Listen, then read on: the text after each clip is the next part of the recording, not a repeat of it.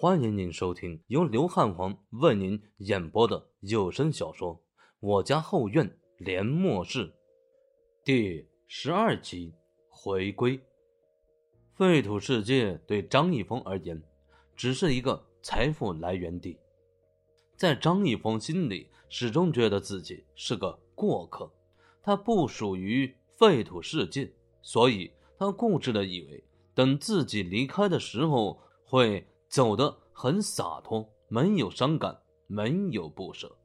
但是，当真正到离别的时候，张一峰才知道，他错了，错得很离谱。短短十天，如同白驹过隙，眨眼一瞬，十天的经历像是一组幻灯片一样，在张一峰脑海中一闪而过，画面模糊，但却无比清晰。记忆犹新，这是一段难忘的经历，还有一些难忘的人，刘强、马思纯，这两个张一峰初到末世见到的人，原本在张一峰意识里虚幻的身影，跟游戏 NPC 一样角色的人，竟然慢慢变得生动，变得真实起来。这时，张一峰才蓦然惊醒。废土世界并不是虚幻的世界，而是真实存在的。生活在这里的人也是活生生有血有肉的人，不是 NPC。第九次被肖坤派出来搜集物资，张一峰并没有因为可以返回现实世界而兴奋，相反，他的情绪有些低沉，一路上沉默寡言。这让张一峰自己都难以理解。在聚集地里的时候呢，他还很高兴的，很期待这次外出。但是真的出来以后，他心里有些发堵。后来他明白了，他对这里的人产生了感情，有了牵挂，有了不舍，有了留恋。我还是做不到冷血无情的。张一峰在心里苦笑。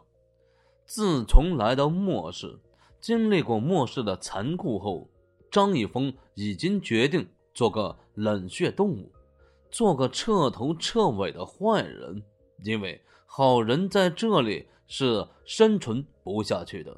他第一次杀人，杀的还是个饱受折磨的苦命女子。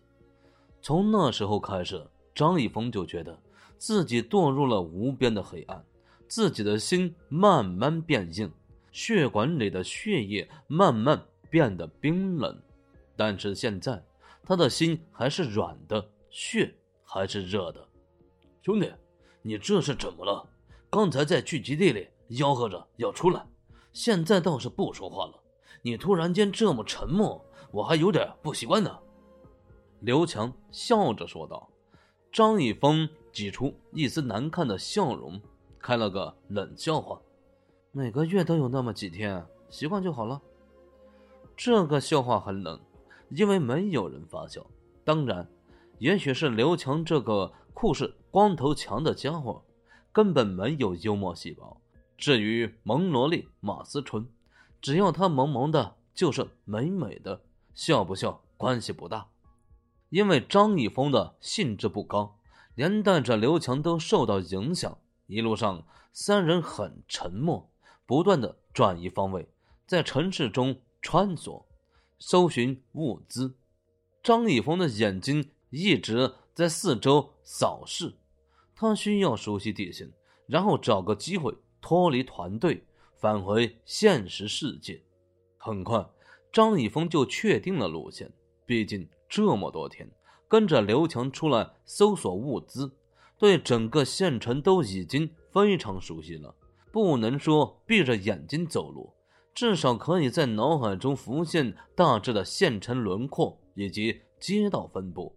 找到一条通往电信大楼的路，并不是什么难事。他现在所在的位置呢，大致距离聚集地六百米，距离目标电信大楼一公里多。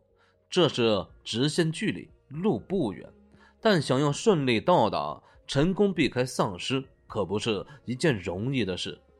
强哥，走了这么久，停下来休息会儿吧，顺便吃点东西。三人猫着腰走进一处偏僻的楼房，张一峰突然开口说道。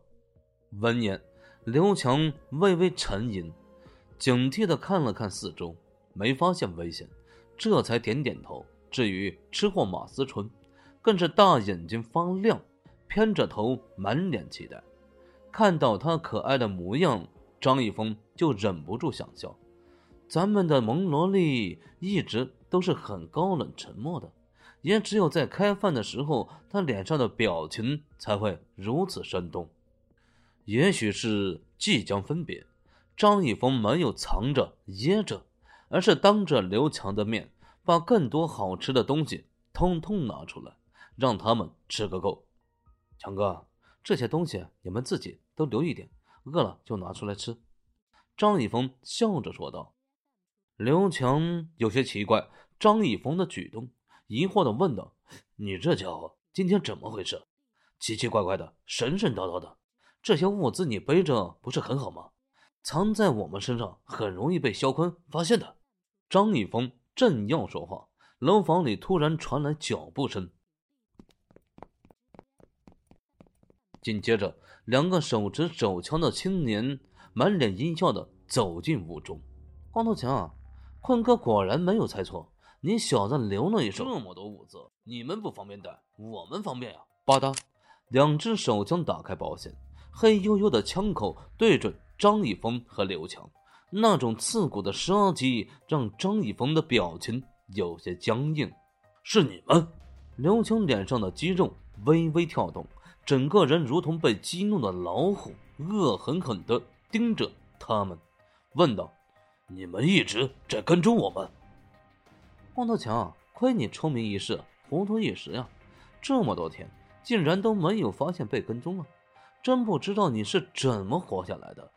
一个青年不屑的冷笑道：“光头强很愤怒，身边的张一峰清晰的感觉到，但是他又很理性，眼睁睁的望着两个青年将双肩包里的物资全部倒出来，喜滋滋的大吃特吃，而没有任何异动。”强哥，这时张一峰突然叫了一声，刘强微微转头，两人目光交汇，默契十足。大叔，我饿了。一道萌萌的娃娃音如同电流一般打在所有人身上。两个正在吃东西的青年顿时愣住了，双眼骤然盯住马思纯，那种毫不掩饰的炙热，看得张一峰一阵恶寒。强哥，动手！在张一峰讯号发出后，刘强就像一头猎豹冲出，这是两人十天积累下来的默契。他速度。很快，眨眼就来到一个青年身前。这人脸色大变，连忙抬起枪，但是晚了一步，枪被刘强一脚踢飞，而后手里长刀寒光闪闪，一刀捅进青年的心口。从刘强出手到这个青年死亡，中间不过短短一瞬，简直可以用电光火石来形容。相比较刘强。张一峰就显得非常逊色了。他是讯号发出者，但行动速度却远远不如刘强。等他来到另外一个青年身前时，这个青年已经反应过来，手枪指着张一峰的脑门。如果不是突然飞来一个罐头打偏了青年的枪口，恐怕张一峰必死无疑。砰！枪响了，但被一个罐头打偏。张一峰逃过一劫，锋利的大砍刀顺势插入青年胸口，两个肖坤的手下全部死亡。张一峰他们保住了物资，但他却陷入了深深的困惑：这个罐头是从哪儿来的？刘强对付其中一人分身无力呀，难道会是人畜无害的马思纯？第一次。张一峰对马思纯产生了怀疑，他不由想到，初次遇到马思纯的情景是那样的诡异和充满奇怪。他像是一个局外人，或者说是一个王者，冷漠的看着废土世界，对丧尸毫不畏惧，这正常吗？正常才有鬼呀！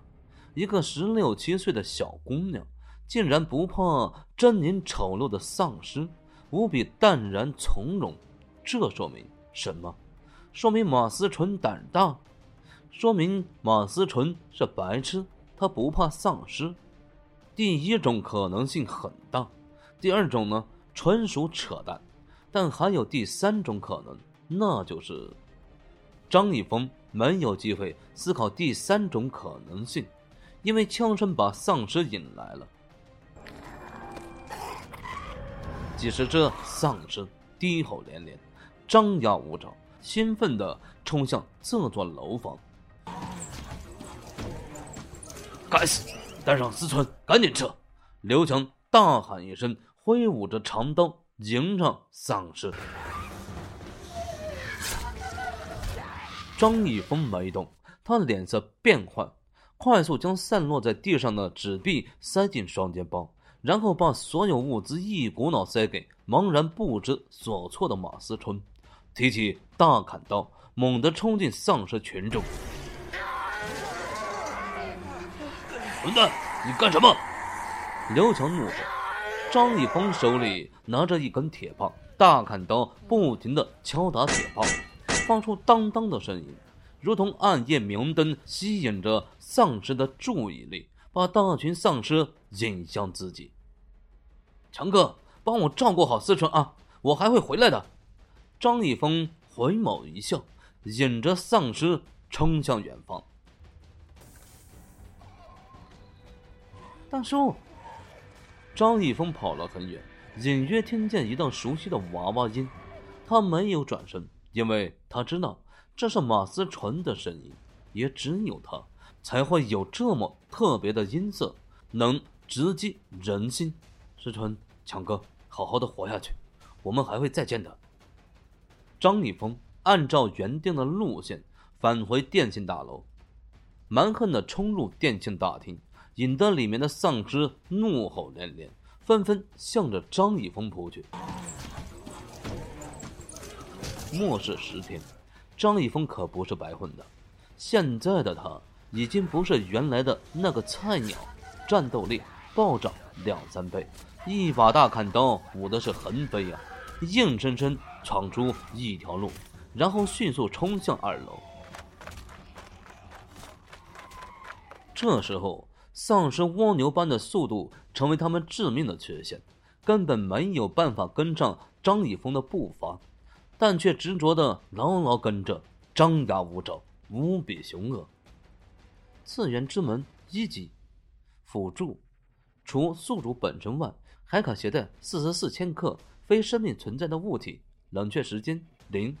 握着二零五式的门柄，张一峰终于露出轻松的笑容。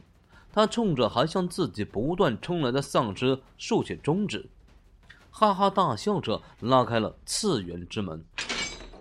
吃灰吧，你们这些残忍恶心的垃圾！想要我张以峰的命，下辈子吧！哈哈哈哈哈！哈哈！现实世界，我张以峰终于回来了。好了，感谢您的收听，喜欢的朋友呀，请点击关注和订阅。汉皇将持续给您带来更新，谢谢。